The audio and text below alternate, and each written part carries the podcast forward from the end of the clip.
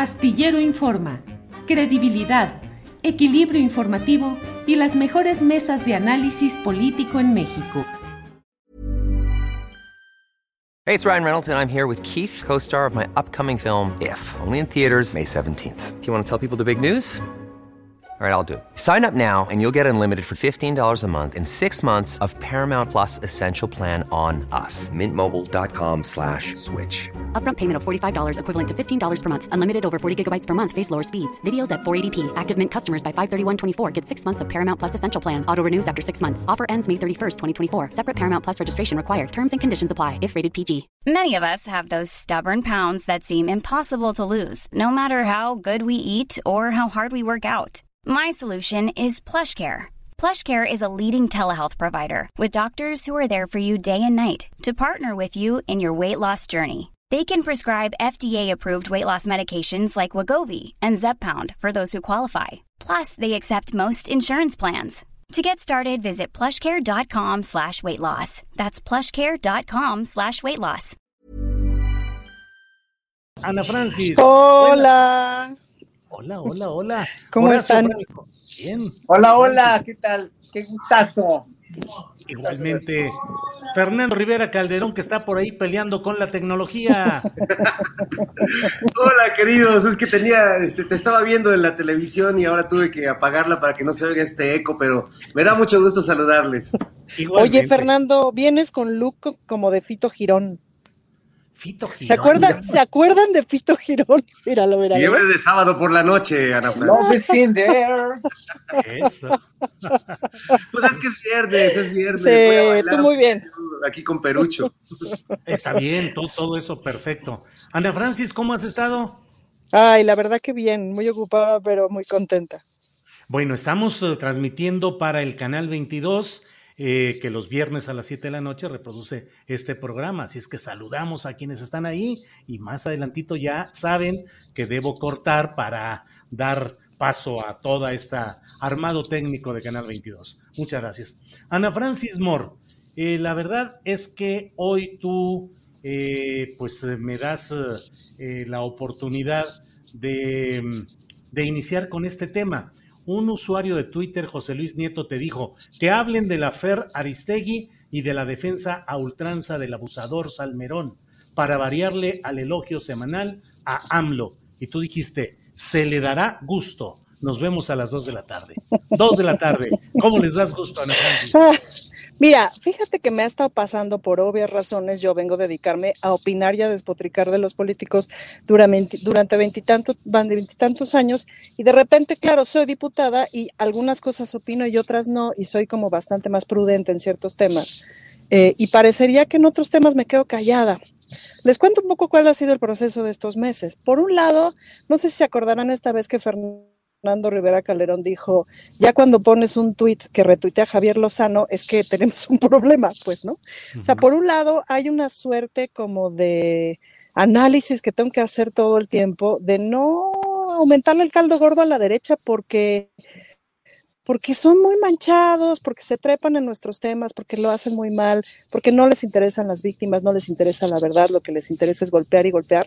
Entonces ahí como que nunca es tan claro a qué temas sí te tienes que trepar y a cuáles no. Nunca es tan claro si trepándote al tema lo que haces es como darle Ana Francis se queda ahí eh, detenido, va en viaje eh, vehicular, en viaje vial, a, a ver cómo, cómo, cómo avanza todo esto. Pero bueno, mientras se restablece la comunicación. Regresa, Ana Francis, regresa. Ya Regresa, ya te llegó. esperamos, no te Aquí vayas. estoy. Entonces, decía yo que desde que soy diputada, opinar es más difícil, pues, ¿no? No me lo esperaba, pero es así. Entonces, ¿qué opino de lo de Salmerón? Es, fíjate lo que hace como diputada Ana Francis, y ahorita que regrese nos va a decir, pues ya di mi opinión, adiosito, y nos la brincamos. Por razones acabó. difícil, Julio. pues Sí, sí. fíjate cómo empieza ahí todo. Fernando Rivera Calderón, sobre este tema en lo que restablecemos la comunicación con Ana Francis, ¿qué opinas del tema de Carmen Aristegui específicamente, que hoy en la conferencia mañanera de prensa el presidente hizo comentarios críticos duros contra Carmen Aristegui y su ejercicio una periodístico? Fernando, pena por favor. Lo, Lo lamento. Ay, Ana. Onda que el Ana, presidente Andrés. se haya manifestado. escuchando. Andrés, quitemos el micrófono de Ana Francis, por Se favor. manifestó. Me parece una Ay, ay, perdón. Sí. Bueno, re- recuperemos un poco mejor la señal de Ana y, y aprovecho para comentarte esto, Julio. Eh, mira, yo lo lamento mucho porque creo que eh, se ha calentado el ambiente en las últimas semanas entre el tema de Salmerón, que se ve que es un tema que le pegó al presidente en, uno de sus afectos, ¿no? De, de uno de los personajes que él respeta y valora y admira. Eh, y, y sí- siento que han sido dos semanas desafortunadas en, el discurso presidencial. No me gustó el manejo de, y no solo a mí, creo que no no- no le gustó, creo que ni a Pedro Salmerón, a tal grado que presentó una carta contra la intención del presidente de no moverse del lugar.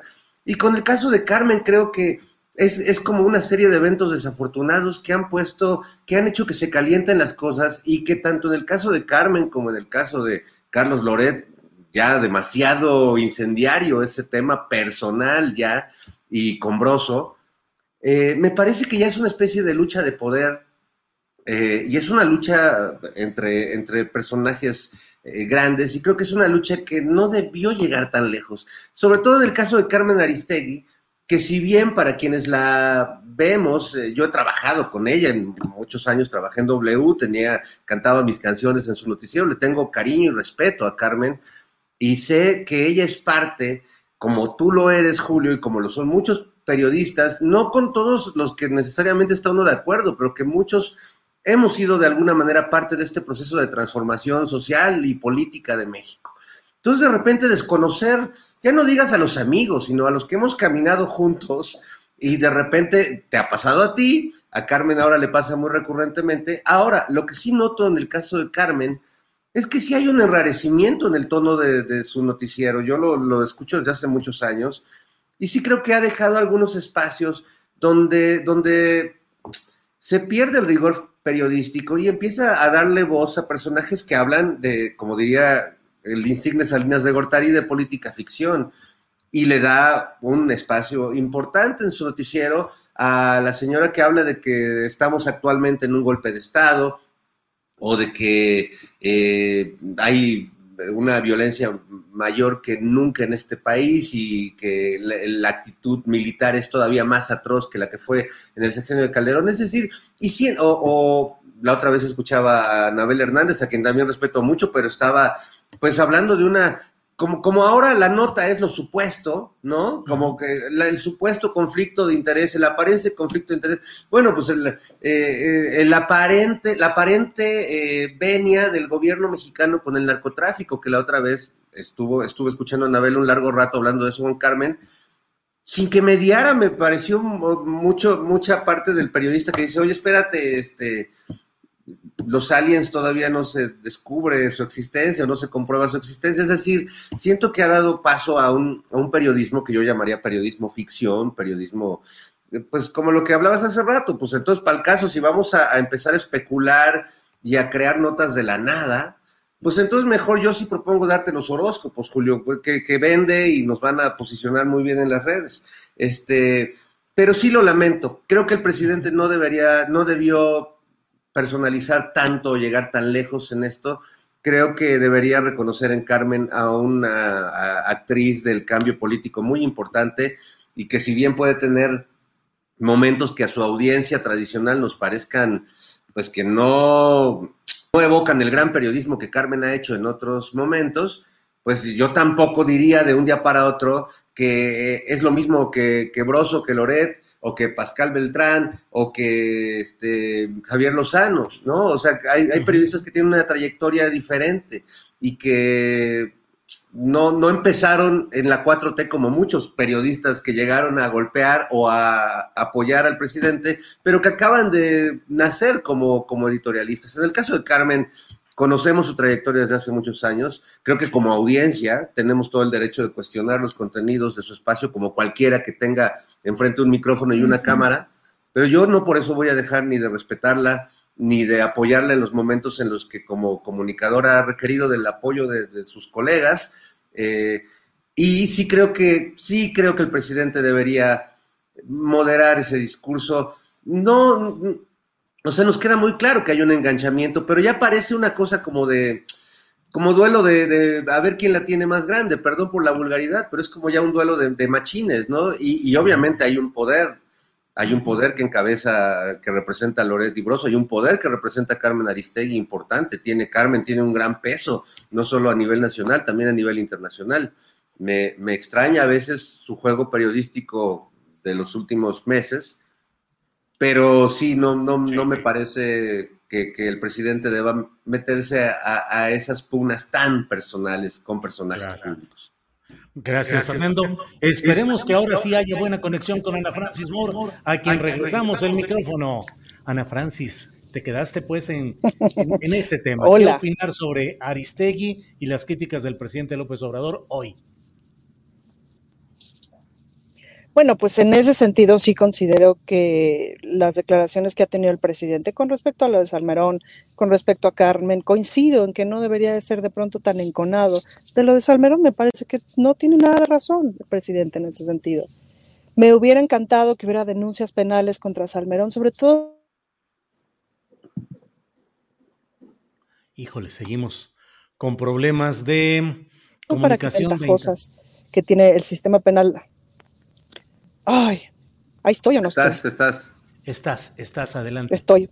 Bueno, eso. Y coincido un poco con Fernando en que sí me parece que hay una cosa de Carmen del noticiero que se ha derechizado. Es decir, de pronto retomar reportajes de Latinus, híjole, me parece rete peligroso, sobre todo cuando buena parte del reportaje es que se infieren cosas. Desconozco eh, a Carmen en esos momentos, sí, sin duda. La sigo escuchando, sigue siendo como el noticiero que escucho en las mañanas, eh, pero de pronto sí noto una cosa muy enconada con, el presidente, pues, ¿no?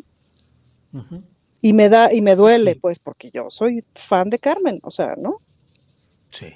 Gracias, Ana Francis. Horacio pero bueno, ahí mi opinión para que sí, ajá. Perdón, perdón. Sí, ahí estamos. Eh, Horacio, por favor, tu opinión sobre estos temas a ver, aquí hay muchas cosas que están en juego, ¿no? Primero, la credibilidad y el prestigio histórico de Carmen Aristegui. Segundo, ya lo hablaba Ana Francis también, eh, y voy un poquito con lo de Pedro Salmerón. El hecho de que sean buenos historiadores, porque Pedro es un gran historiador, igual que Andrés Romer es un, eh, fue una figura realmente brillante en lo que hizo. O sea, no quiere decir que el hecho de que sean, sean, sean eh, eh, buenos en su, Andrés Roemer, brillante en, lo que hizo Ciudad de las Ideas o sus libros. ¿o hizo muchas cosas, reunió muchos intelectuales, tenía la capacidad de aglutinar, dijéramos, aglutinó, ese fue su, su, gran mérito y es una gente muy inteligente. Yo lo conocí de cerca, pero nunca me imaginé que hubiera hecho esto que dicen que hizo. Entonces, ok, eh, digo, eh, el gran compositor Carlos Gesualdo del siglo XVII, uno de los más grandes compositores en la historia de la música, fue un, un, gran compositor de los más grandes genios y fue un asesino, mató a su esposa, pues, ¿no? O sea, no tiene nada que ver que sean buenos profesionistas, el que sean muy brillantes, con que sean buenas personas, nada más, o que sean personas intachables, ¿ok? Eso, eso hay que dejarlo claro. Entonces, yo creo que ahí el presidente, en un momento dado,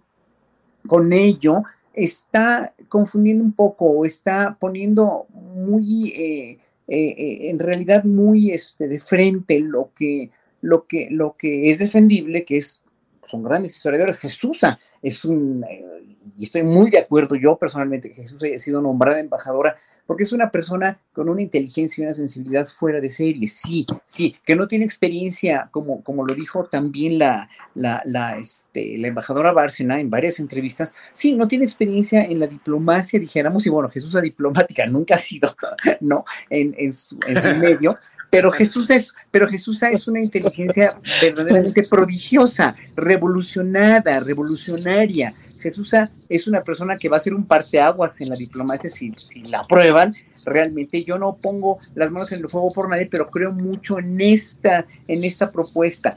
Obviamente, yo defiendo mucho también al personal de carrera de relaciones exteriores, pero no por ser de carrera son buenos, no por ser políticos son malos, no por ser historiadores no son, no son acosadores o, que lo demuestren y que lo prueben, pues, ¿no? O sea, evidentemente yo, yo, yo, yo conozco muy bien a Salmerón, lo conozco en la cuestión de tu trabajo, pero finalmente pues, que le demuestren lo que tienen que demostrarle y punto, nada más, o que presenten las denuncias, que es muy difícil, ya concuerdo con Adriana Buentello, que es para una mujer muy engorroso y muy difícil presentar una denuncia, pero si a mí me hubieran acosado como mujer, yo haría lo posible, no nada más por protestar públicamente, sino por presentar una denuncia, porque eso no se vale ya, o sea, las mujeres tienen que, defenderse, así como se defienden este, protestando y a veces agrediendo, que, que no estoy de acuerdo con eso tampoco, pero si lo hacen tendrán sus razones para hacerlo, yo no lo haría, pero hay como, como Ana Francis lo ha dicho también varias veces, sí, o sea, la vejación histórica de las mujeres ha sido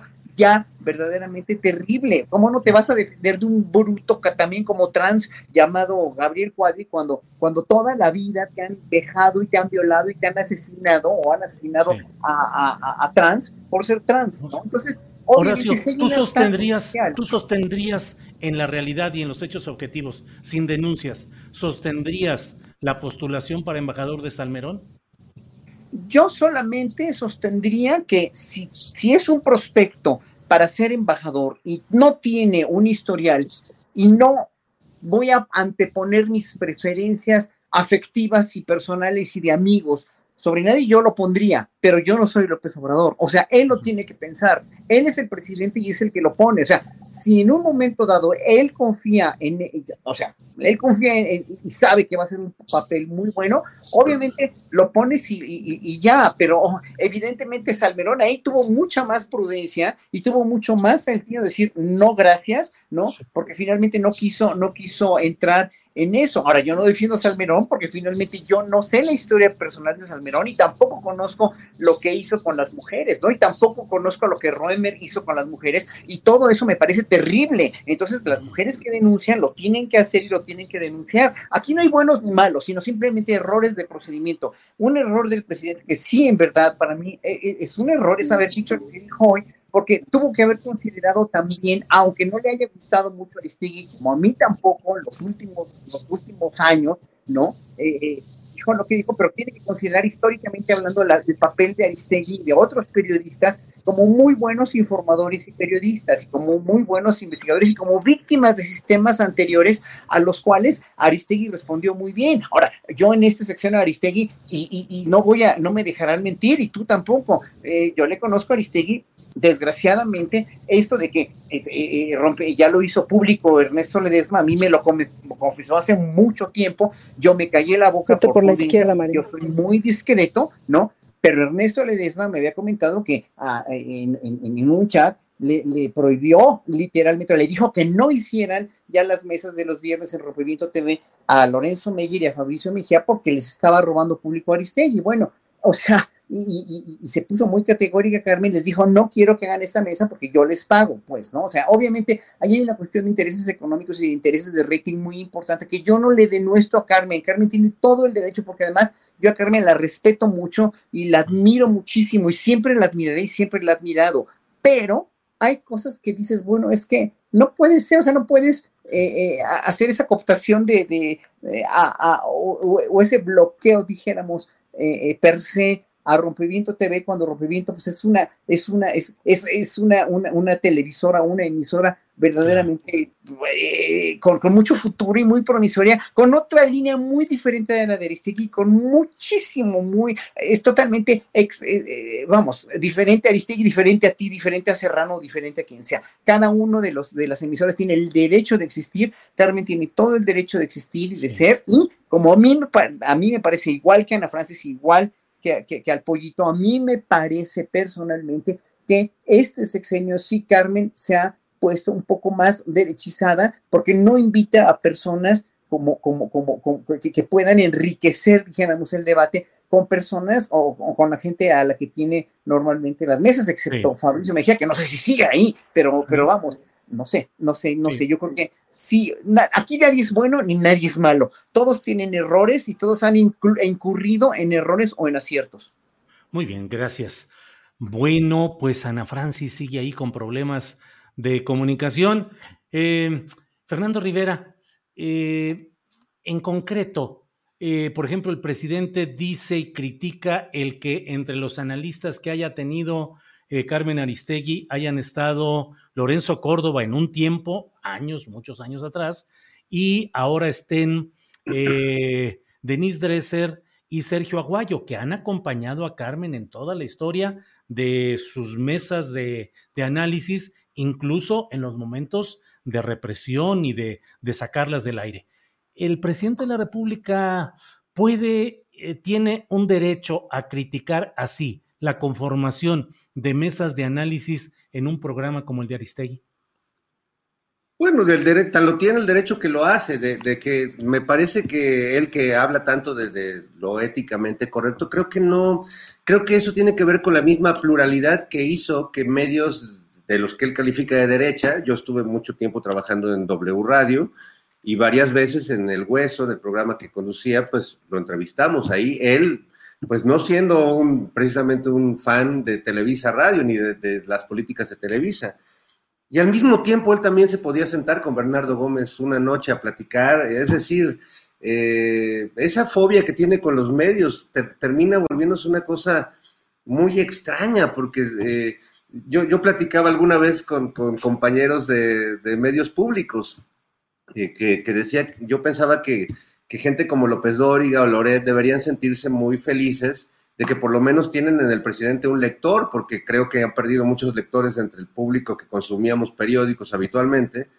pero que el presidente es un lector tan asiduo de ellos, de, de Latinus, de todo eso, que yo a veces creo que el presidente se siente solo en esta lucha porque no ve la tele pública. Entonces, uno de mis eh, planes, nada más no le digan a Genaro Villamil, era empezar a hacer mesas como de Latinus en el canal 11 y en el 22 para ver si el presidente mira la tele pública y, y, habla un poco de nosotros en las mañaneras, porque creo que hay otros contenidos que se están generando en otros espacios, este incluso, este, muchos los, los que acaba de mencionar Horacio también, que creo que están dando otra, otro tipo de batallas mediáticas y que están abordando la información de, de, otros lados y él está enganchado, es como la señora que quiere a fuerza ver su comedia de las seis de la tarde y yo, yo mis dos abuelitas eran imbatibles en eso, o sea, no eran como el presidente, no había manera de, no, no, pues yo tengo que ver a, a Broso para ver qué va a decir de mí. De hecho, uh -huh. ahorita estamos esperando, Julio, no sé si tú también, pero estamos a ver a qué hora Broso le contesta, porque ya ves que se tomó su tiempo sí. este, para contestarle al presidente. Entonces, estamos todos con el pendiente y él más. Uh -huh. Olvídate bueno. de que vaya, vaya, a ver la mesa del más allá, Operación Mamut. Él está, él quiere ver a Broso. Claro, claro, que es algo que yo he comentado en más de una ocasión, el hecho de cómo es posible que se le dé una tribuna magnificada a opciones periodísticas que por sí mismas tienen ya su propio público cautivo que lo sigue, que le satisface ese tipo de análisis o de periodismo, pero que el presidente la coloca en la máxima tribuna. Y bueno, aprovecho, Ana Francis, eh, perdón. Hola. Ya, hola, hola, ya, después del viaje. Eh, Ana ya, Francis. Lo logré. Hay una pues es complicado, pero ¿hay una política de comunicación social del gobierno federal o todo se concentra solo en las mañaneras, por un lado? Y por otro lado, ¿por qué centrar todo solo en López Dóriga, en Broso, en eh, Loret, en ciertos personajes de un periodismo y no en el otro que sería un periodismo alternativo y que nunca, o sea, pareciera que el presidente de la República está obsesionado solo con ese tipo de periodismo, de columnismo antiguo. Ana Francis. Pues creo que tiene que ver, bueno, tiene que ver con que el presidente, pues es obsesivo, ¿no? Pero más allá de eso, creo que tiene que ver con que está tratando de desmontar una narrativa que ha estado impuesta durante muchísimos años. Y y que se ha ido desmontando poco a poco. Justamente estaba haciendo un análisis de comunicación hace, unos, hace unas horas de um, cuánto contenido ve la gente por internet y cuánto contenido ve la gente por televisión en la Ciudad de México. Y la cantidad de contenido que ve por televisión se ha reducido de manera significativa. Um, y eso significa, eso es un cambio súper importante para la hora de pensar entonces en dónde tienes que justamente comunicar tus contenidos como política pública, pues, ¿no? Eh, ¿Por qué se concentra en esos? Pues porque forman parte de un sistema chayotero que sostuvo el estado de las cosas y que tiene que ser desmontado. Como de pronto nos concentramos este, en la opinión pública en ciertos espacios, en ciertos empresarios o en ciertos medios, en ciertos, en ciertos, o sea, te, pongo un ejemplo, este, regresando al asunto de Salmerón. Em, un poquito, pues, ¿no? El sostener, por ejemplo, esa discusión se convirtió en una bandera súper fuerte para Denise Dresser, pues, ¿no? Ahora, ¿a Denise Dresser le importaba tener un pretexto para golpear al presidente o le importaban las víctimas? Yo me quedo con la duda por ciertas cosas que sé, me quedo con la duda, pues, ¿no? Entonces, em, pues esos personajes me parece que necesitan ser, eh, ¿cómo se dice? Ser descubiertos de, dónde vienen sus intereses, de, de, quién les está pagando por qué cosas, pues, ¿no? Em, y eso tiene que ser descrito, tiene que ser visto, tiene que ser desmontado, para que quien realmente piense que lo que opina, y aunque opine, obviamente, aunque opine absolutamente en contra del presidente, pues que sea porque así le opina, me explico, que salga de su corazón, que salga de su pensamiento, de su reflexión, de su investigación y tal, y no porque es pagado. Entonces, pues hay que desmontar lo pagado, Julio. Bien, gracias Ana Francis. Eh, Horacio Franco, ¿qué hacer con la suave patria? ¿Meter al bote a López Velarde o qué hacemos en este mundo tan complicado? ¿Eh? No, bueno, mire, es que esta semana ha estado tremenda en la cuestión de, todo el, teatrito tan pusilánime del PAN, ¿no? Lo de, lo de López Beltrán, lo de José Ramón López Beltrán, que finalmente y ese es el meollo del asunto, pues, ¿no? Ya lo decía Ana Francis ahorita, un poco de refilón, pero este periodista, o sea, e, el hecho de que haya habido de un gran periodista como, ¿cómo se llama el periodista que hizo el, se me fue el nombre? Raúl Olmos. Raúl Olmos, que ya, ya lo estuve googleando ayer, es un periodista, además ha hecho trabajos y libros, de, eh, ha hecho excelentes investigaciones, ¿no? El hecho de que Raúl Olmos haya sacado una investigación tan, tan eh, eh, no mal hecha, ¿no? No, él no es mal hecho, al contrario, pero tan incompleta y sin los documentos que tú mismo dijiste la semana pasada cuando acababa de salir la investigación, que aquí estuvimos comentándolo, ¿no? Tú mismo dijiste, o sea, no es una investigación que te presente papeles, que te presente pruebas de que hubo malversación de fondos de la Secretaría X o de Pemex hacia, hacia la compañía tejana donde está trabajando o donde era eh, la esposa, pues, o lo que sea, lo que ustedes quieran y manden eso, como lo hubo en la Casa Blanca, como lo hubo en otras investigaciones mismas que hizo también Raúl Olmos este, antiguamente, anteriormente. Entonces, el, la, sospecha, y lo dijo Ana Francis ahorita, la sospecha es que aquí hay más intereses precisamente por tirarle a un gobierno al que no quieren, de quién, pues obviamente ahora sí que los, entre comillas, machuchones a los que, a los que quieren tirar a como de lugar el gobierno de López Obrador.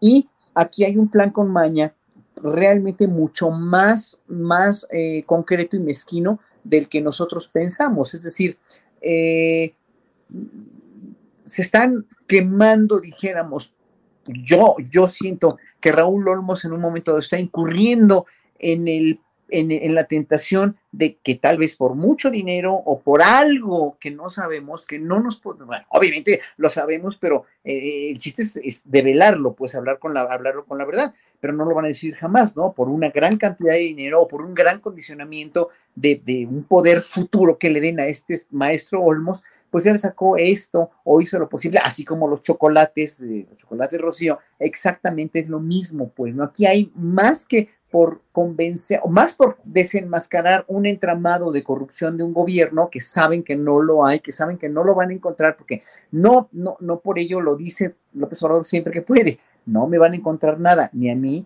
¿no? Y, dijo, si le encuentran algo a mi familia, que le encuentren, ¿no? Y entonces, obviamente, pues están dando más y más y más golpes y más patadas de gol, y lo dijo López Obrador hoy mismo también en la, en la mañana. Ya el viernes voy a estar al pendiente a ver de dónde viene el golpe, de dónde viene el petardo, lo dijo literalmente, cómo viene el petardo para ver qué voy a decir, porque finalmente ahorita con la veda electoral van a salir más cosas. El problema es ese, quieren sacar cosas a como de lugar y no tienen fundamento y esto es muy peligroso, es una espada de Damocles para cualquier periodista.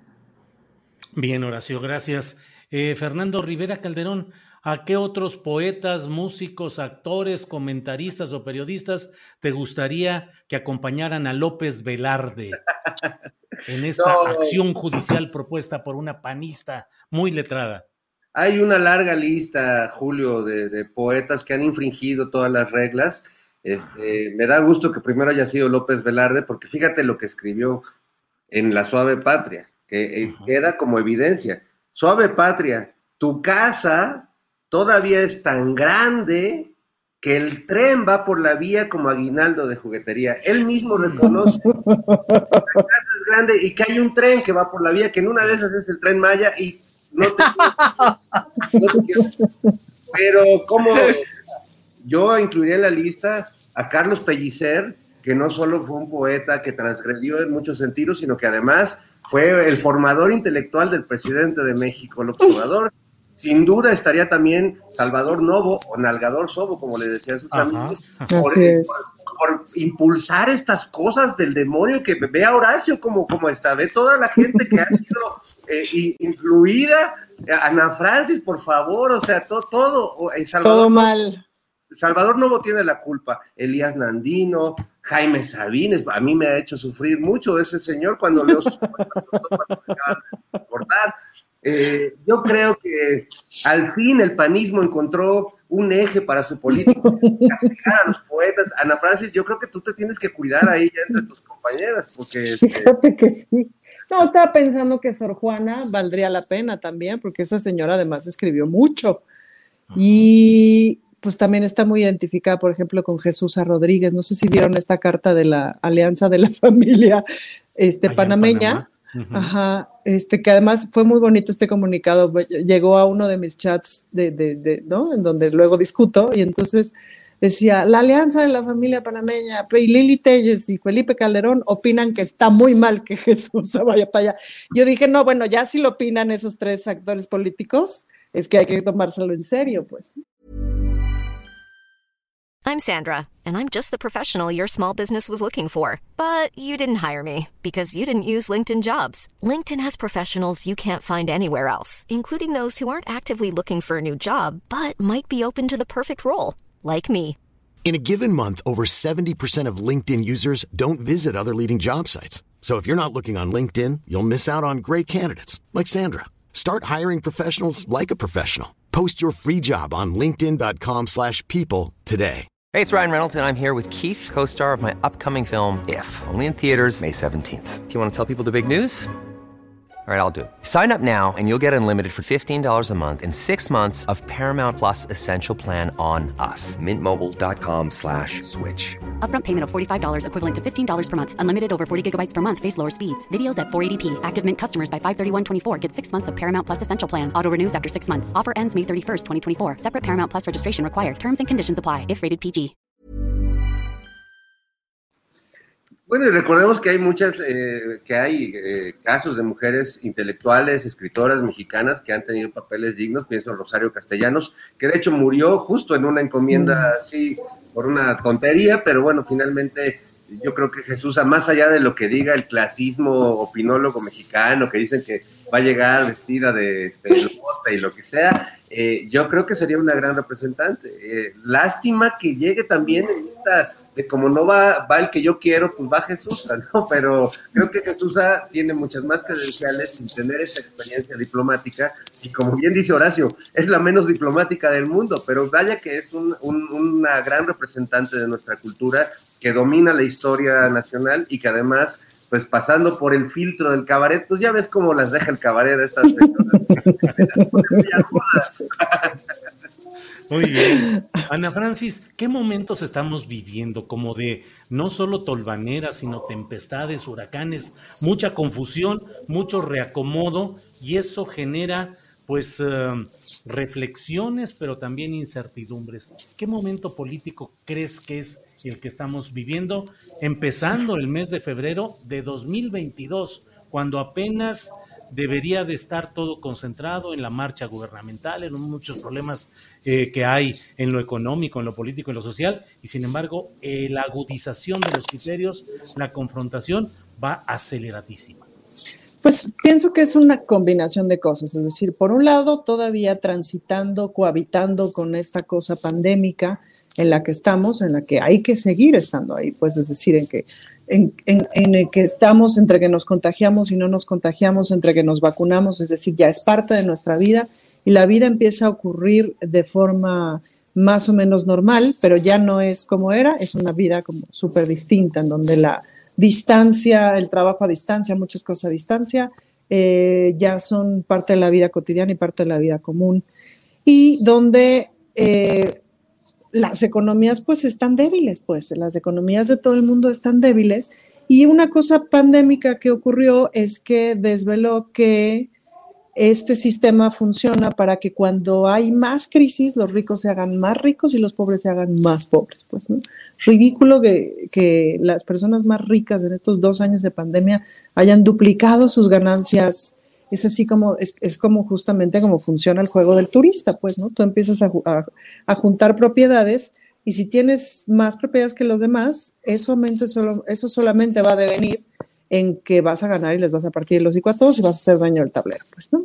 Entonces, así es como funciona este sistema que no, que, pues está viento en popa, el sistema neoliberal, el sistema capitalista mundial.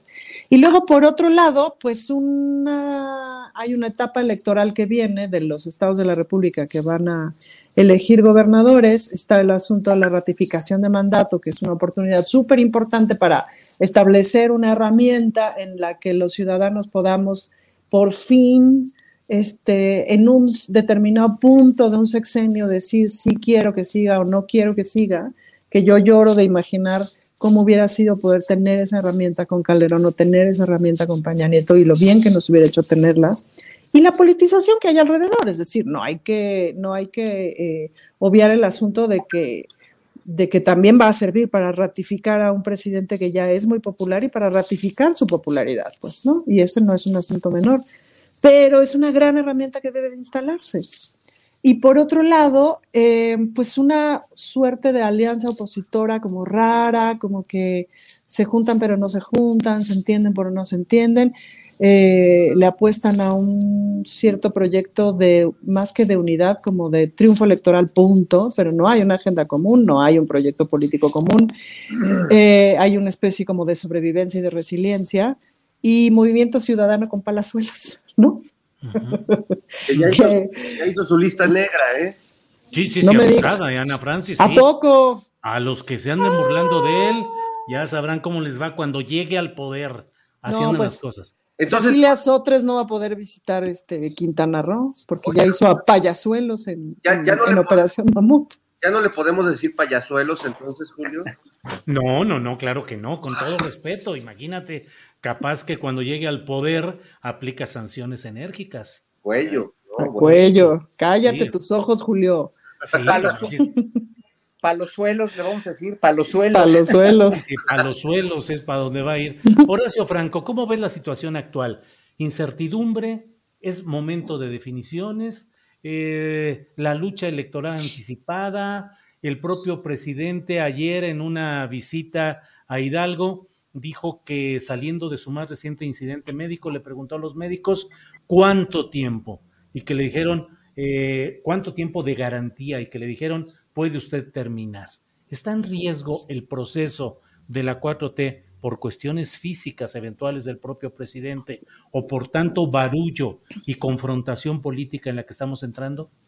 Mira, primero quiero eh, eh, contestarle a un internauta aquí, que es Luis Antonio Herrera, que dice que si estoy de acuerdo yo nada más con los periodistas que, que alaban o que están de acuerdo con AMLO. No, yo quiero un periodismo objetivo como el que tú haces, como hacen en Rompeviento.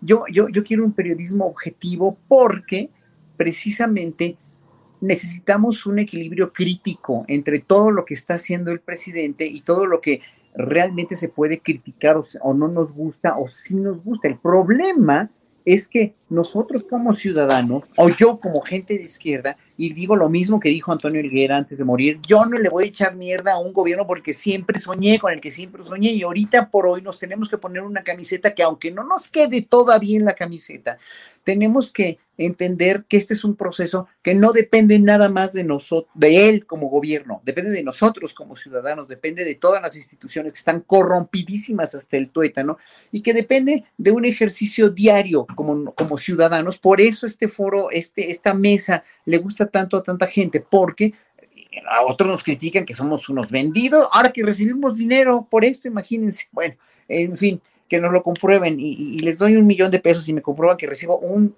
solo centavo de, este, de, la mesa del más allá. Pero bueno, aquí la cuestión es que, es que tenemos que ponernos una camiseta como pueblo, como colectividad, como bien común. Entonces, ahora voy a concatenar lo que tú me preguntaste.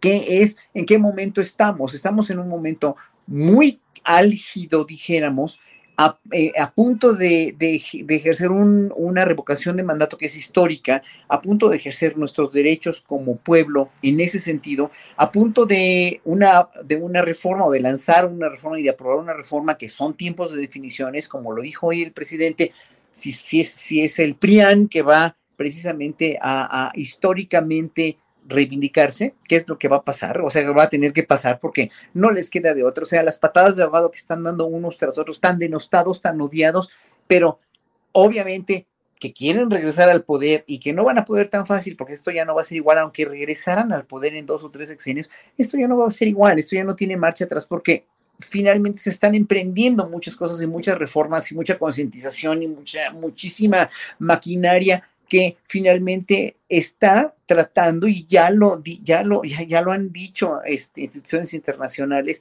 están nivelando un poco el nivel de pobreza y está saliendo México adelante y ya lo dijo el embajador de Estados Unidos ayer, ¿no? O sea, la reforma eléctrica es una cuestión que es razonable para el país. O sea, nadie le está quitando los millones, los miles de millones que han ganado honestamente o no, todas las transnacionales y todas las, las, la gente que ha hecho monopolios, etcétera, etcétera. No es eso, es que no se dan cuenta que lo que quiere el presidente es una nivelación de la repartición de, igualdad eh, eh, eh, económica, social y educativa, y hasta alimentaria, y hasta de salud, y de todo. O sea, si no se dan cuenta de eso, es que no, o sea, no tienen, no tienen el, la menor sensibilidad social, la menor sensibilidad ciudadana. Entonces, eh, eh, ¿qué te puedo decir? ¿En qué momento estamos? En un momento de definiciones, sí, en un momento álgido, sí, en un momento, en un sexenio muy doloroso para muchos, sí, en un sexenio muy eh, de luz y promisorio para otra gente a la que les están llegando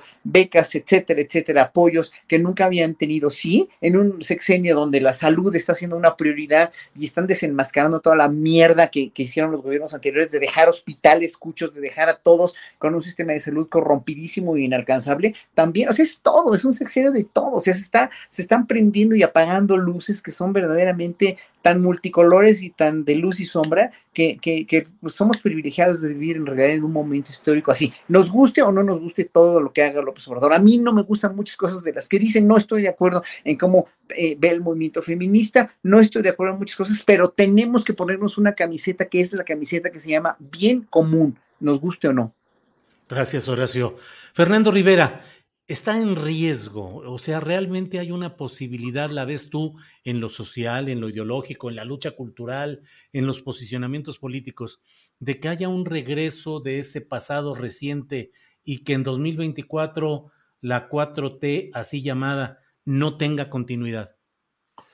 Pues es que yo, creo que sí hay un riesgo muy alto porque el pasado nunca se terminó de ir, Julio. O sea, yo creo que de hecho ahora vemos con más claridad eh, después de todo el, tiempo que lleva el gobierno de López Obrador y que también la personalidad de él tan apabullante, tan avasallante, también ya la conocemos y también ya lo podemos ver como en otra dimensión. Yo creo que en este momento se ve muy claro eh, la diferencia abismal que entra ahí entre lo que se quiere cambiar en este país y lo que no quiere cambiar en este país. La terrible, tremenda y poderosa resistencia que hay porque las cosas sigan como estaban o vuelvan a estar. Ya lo dijo Palazuelos, él no quiere gobernar, él llega a hacer un ajuste de cuentas y es que lo que quieren eh, los que gobernaban antes este país, sean panistas o priistas, no es eh, gobernar mejor este país, es volver por lo que les pertenece a ellos por, por herencia, por, por, por sangre, por, porque son bonitos y son priistas y son panistas. Vienen a hacer un ajuste de cuentas. A mí me parece que el ejemplo de la elección en el sindicato petrolero es el ejemplo más contundente y terrible de lo que estoy diciendo, porque pueden hacer la elección más democrática y modernizarse y poder votar desde el teléfono celular y tener a una secretaria que por primera vez no es estos personajes que vienen del chavismo más eh, ostracista y recalcitrante. Bueno, pues con todo y eso, gana la, la, copia al carbón de Romero de Champs, ¿no? su, testaferro, su, su, más fiel escudero durante tantos años, aunque él diga que, que hace tiempo se tuvieron un distanciamiento. Entonces, imagínate, o sea, qué, qué bonito es poder votar en libertad y democráticamente por quien hace unos años votábamos a huevo.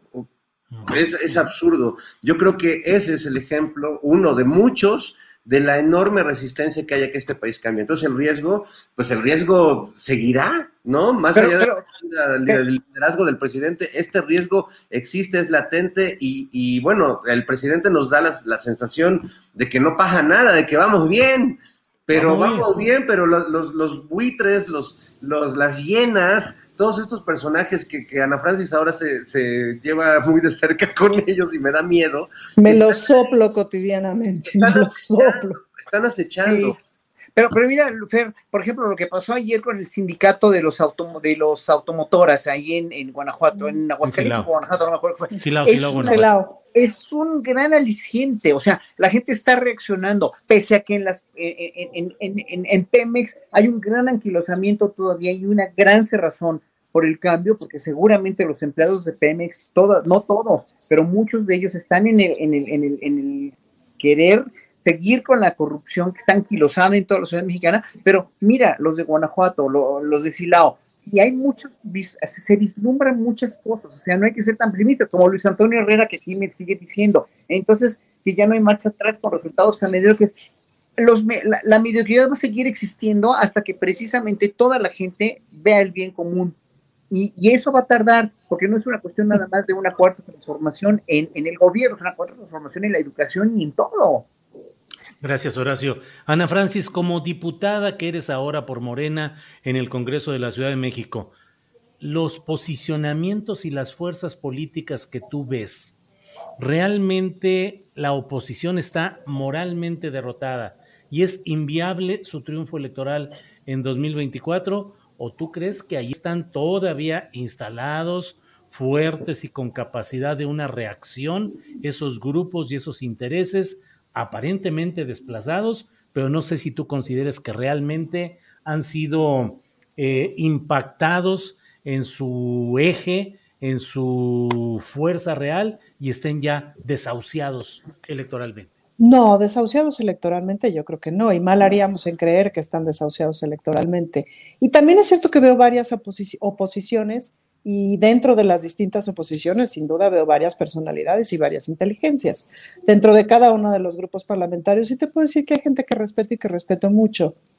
Hay, este, dentro del PRI, ahí hay como diversidad de opiniones y hay diversidad de personas y hay varias que respeto mucho y que plantean cosas que tienen sentido y tal. Lo mismo pienso dentro del grupo parlamentario del PRD. Eh, de Movimiento Ciudadano es muy raro, ¿no? Porque no, no, pues es raro, o sea, sí es raro, salvo Patricia Mercado, Tania Tagle, creo que sigue ahí. Marta. Este, Marta Tagle, todavía sigue ahí, pues más o menos la respeto, pero hay ojón. Este, no, es raro. El PAN, desde mi punto de vista, no tiene salvación en términos ideológicos, es decir, eh, cada semana, al mismo tiempo que en el Congreso Federal, hacen una representación bastante mala, sacan los mismos letreritos que en el Congreso Federal y entonces plantean un algo, ¿no? Que generalmente está basado en mentiras. Ya de plano el martes pasado me puse a cantar mentiras, tú legislas todo a base de mentiras, porque no hay nada que debatir, porque es absurdo debatir algo que es idiota, ¿me explico? Entonces, pues si no canto me aburro. Em, y esa es como una estrategia de marketing que tienen, pues, ¿no? Y en el análisis justamente del marketing, porque no hay agenda política, lo que tienen es la necesidad de ganar el poder en el 2024, no una agenda política. Entonces, como no hay agenda política, si yo te preguntara cuál es la agenda de distintos diputados del PAN, sería muy difícil que me lo dijeras. No brillan por su agenda, porque no brillan por cómo piensan. Eh, su única agenda es golpear al presidente. Además, eso, pasan cosas como de, del presidente que es así de, pero estamos en la Ciudad de México, brother. Pero bueno, detalles. Entonces, no, o sea, derrotados moralmente puede ser que sí, pero tienen mucho dinero y tienen mucho marketing. Y ocupan un espacio ideológico que es cierto, es decir, hay mucha gente que no está con Morena por una serie de razones súper legítimas que tienen que ver eh, eh, de pronto con, con, el, con, como con una sensación de orden, tienen que ver, por ejemplo, hay, hay gente muy de ultraderecha, ¿no? O sea, el otro día me enteré justamente en Radio Pasillo de los asesores que todo lo que está haciendo América Rangel no es algo que ella piense en su corazoncito, es un asunto que le dijeron en una de estas empresas de gánate más votantes, este, aquí hay un nicho de oportunidad. Los que son ultra homófobos, ultra así, necesitan una representante para que diga sus voces y ahí hay un tanto por ciento de votos. Y entonces ella toma esa voz. No es suya, ¿me explico? Entonces, así es como se mueve el PAN, básicamente. Em, entonces, pues bueno, sí, cuando se juntan, juntan un montón de votos, sí, claro, pero no necesariamente juntan un buen gobierno. Bien, estamos ya en la parte final, estamos en el minuto 49, nos toca como de a minutito, eh, o bien, eh, Horacio, ¿alguna reflexión antes de cerrar el trayecto de Canal 22? No, pues bueno, es que esta semana, así como dije hace ratito, estuvo, estuvo tremenda, estuvo tremenda y se va a poner más tremendo todavía ahora que venga la revocación de mandato. Yo lo único que, pido, o sea, es que se quiten las pasiones y se, se, realmente se piensa objetivamente qué es lo que queremos como ciudadanos para México, nada más. No pido, no pido ni adoración al presidente porque tampoco se le tiene que adorar a nadie, ¿no? Sino simplemente respeto a un proyecto que está tratando de cambiar la nación y está tratando de corregir todas estas porquerías que nos dejaron infaustas, infames, terribles que destrozaron el país, nada más. Es lo único que digo y un saludo a todo el público de Canal 22. Gracias. Fernando Rivera Calderón, le toca a usted despedir esta parte de, la transmisión hacia Canal 22. Bueno, pues yo nada más con un, abrazo para toda la banda que nos está mirando y bueno, pues una recomendación ya que ahora andan de ocurrentes en términos diplomáticos. Yo quisiera que eh, le dieran una embajada a Pedrito Sola y a Daniel, porque creo que no la, han no la están pasando bien. Ellos, ellos estaban muy contentos en los, regímenes anteriores, no vieron el 68, no vieron Acteal, no vieron este, la... Nada vieron. ellos estaban a toda madre, entonces creo que deben estarla pasando mal y si hago un llamado a Ebrardo, al presidente o al que la esté agarrando ahorita del secretario de Relaciones Exteriores, pues que nombren a estas dos pobres almas en pena y, pues la, saquen de este dolor que están viviendo horrible en estos momentos. ¿Puedo preguntar, ¿puedo preguntar ¿qué, qué embajada te gustaría? Pues eh, tal vez las Islas Fiji, a donde mandaron a Echeverría hace muchos años, ¿te acuerdas? Así es, así es, las Islas Fiji. Eh, eh, una última reflexión de un minutito, Ana Francis, telegráfica, todavía cabe. Telegráfica, síganos en nuestras redes sociales, pregúntenos las cosas que quieran sobre qué opinemos y acá opinaremos. Este es un espacio de opinión y pues así le haremos y que Diosito nos bendiga. Que Diosito nos bendiga. Horacio, tú eres especialista ya en el manejo, siempre estás atento a las redes. Exacto. Aquí estoy, aquí estoy, aquí estoy. Yo me quiero ir de embajador a la Indoprusia Oriental. Ahí a ver que me manden a mí. Fíjate que te acuerdas que decíamos de, si queríamos una embajada, ¿no? Y que yo decía, yo soy muy poco prudente para ser embajadora. Creo que Jesús me está abriendo el camino, se lo voy a agradecer. No, yo, nunca lo haría. Yo, yo nunca lo haría. Nunca. Jamás, jamás, jamás. Ni por, de veras, ni como agregado cultural ni como embajador. A mí déjenme, déjenme con la flauta, déjenme con la dirección, déjenme con mis clases y con las mesas de análisis como ciudadano. Yo con eso soy muy feliz. Ana Francis, embajadora, ¿a dónde? Ah, yo Argentina, Julio, me, encanta Argentina, sí, me encanta. Sí, pero ya está ocupada. ya, ya sé. No, está muy bien ocupada, yo también estoy muy bien ocupada. Ahí luego. Sí, con Lilia Rosbach. Bueno, pues eh, muchas gracias a quienes nos han seguido en Canal 22. Nos despedimos de Canal 22. Gracias por estar con nosotros. Saludos a todos. Bueno, y seguimos nosotros aquí en nuestro canal de YouTube.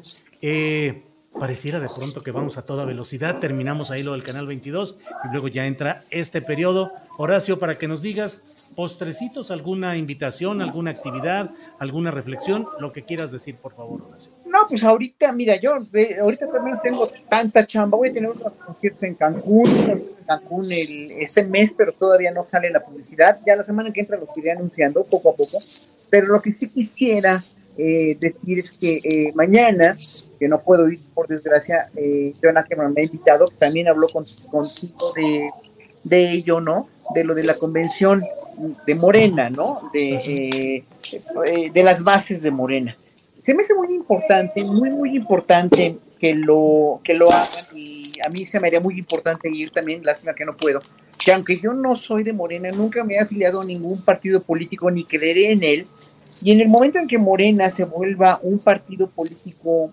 como el PRI, con esas mismas costumbres y vicios que tiene hoy por hoy el peligro inminente de convertirse, y eso se los hay que advertírselos a todos los, a los, a los a los que están tratando de hacer eso, y no a la gente tan valiosa que, que no lo quiere, como el Fisgón, como Díaz Polanco, como el mismo Ackerman, o sea, hay muchísima gente que va a estar mañana, ¿no? La misma Jesusa, que, que, no quiere esto para Morena, porque Morena no es un partido político que nació como tal, Morena es un movimiento, y es ese movimiento el que tenemos que seguir apoyando y que tenemos que estar muy vigilantes. Entonces, yo a todos los militantes, a los que tienen su militante y a los que no, que finalmente no creemos en los partidos políticos como han estado funcionando este, este planeta, ¿no? Republicano, demócrata o los partidos de España tampoco funcionan, y los partidos británicos tampoco, y los partidos coreanos tampoco. Yo lo que sí quería es que se tome muy en cuenta que el movimiento tiene que seguir como movimiento, que tiene que seguir realmente enarbolando todos los principios que tienen y que les dio el nacimiento de este movimiento por el presidente. Y ya después que empiecen a buscar realmente cómo van a solucionar todas estas fragmentaciones, estas decisiones que tienen, porque no queremos ver un partido en el poder los últimos, los tres años que quedan de este gobierno, no queremos ver un partido con esos conflictos y con esas terribles cosas que tiene ahorita Morena. No es posible que, que apoyemos un partido así, donde, donde hay tantos problemas y donde tienen el riesgo de correr, de, que, tuvo el PRD, y obviamente pues de los otros ni se habla, porque el PRI y en verdad son una tragedia. Bien, gracias. Eh, Fernando Rivera Calderón, por favor, tu postrecito, por favor. Este, híjole, bueno, pues eh, estoy esperando eh, tanto la respuesta de Broso como que... o, sea, sigo en ascuas, pero sí les quiero recomendar un libro que voy a leer este fin de semana de una escritora eh, muy querida y que lleva muchos años regalándonos grandes narraciones, tanto en cuento como en novela. Ella tiene, uh, se llama Norma Lazo y acaba de presentar un libro que tiene un nombre brutal. La banalidad de los hombres crueles. Es una serie de historias conectadas de Norma Lazo, editado por Lumen. Y la verdad es que aunque lo voy a empezar a leer este fin, se los, me atrevo a recomendárselos porque es una escritora que sigo, que leo desde hace muchos años y que sé de su gran talento, más allá de los grupos literarios y de los autores que se ponen de moda, ella es una, autora constante y que en cada entrega me parece que, va mostrando una evolución y una madurez eh, como narradora. Así que bueno, pues va de recomendación La banalidad de los hombres crueles, que bueno, parece que es un título que tomó pues como que de la vida real, ¿verdad? Sí, sí, sí, la banalidad de los hombres crueles. Bueno, los hombres que no amaban demasiado a las mujeres. Por ahí esos que vienen de Marte. Sí, esos que vienen de Que ya sabes lo que dicen, ¿no? Las mujeres son de Venus, los hombres son de Marte y los tigres del norte.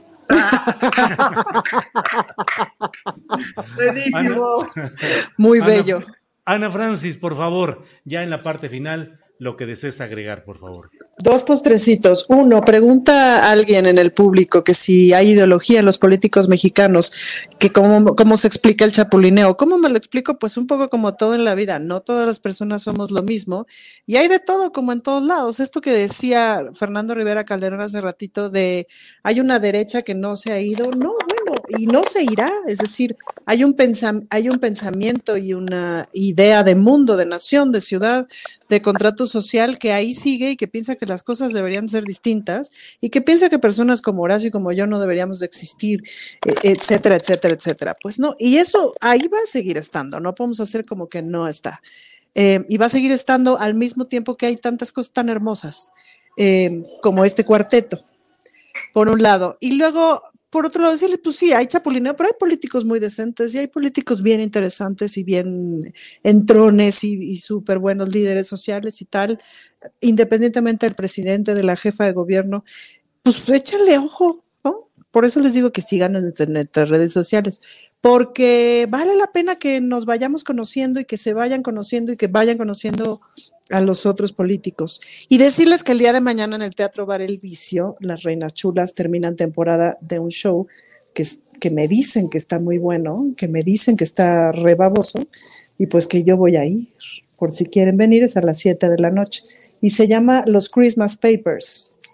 Los Christmas. Los Christmas. Ya ves que las reinas chulas siempre nos hemos caracterizado por pues, una investigación muy peleaguda y tener información que nadie tiene en el mundo.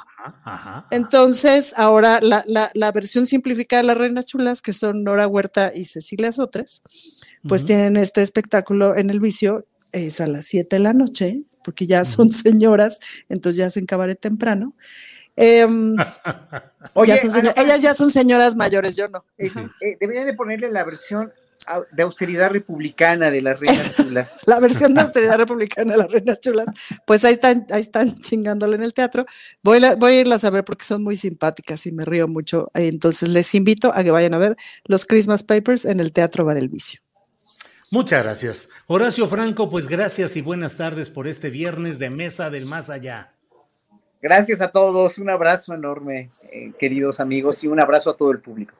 Gracias, Fernando Rivera Calderón, gracias y buenas tardes. Un abrazo, pásenla muy bien, este, disfruten la vida, ya ven que, ya ven cómo es, ya ven cómo es. Sí, sí, sí, de pronto pasa. Ana Francis Moore, gracias y buenas tardes. Muchas gracias y gracias por hacerme reír.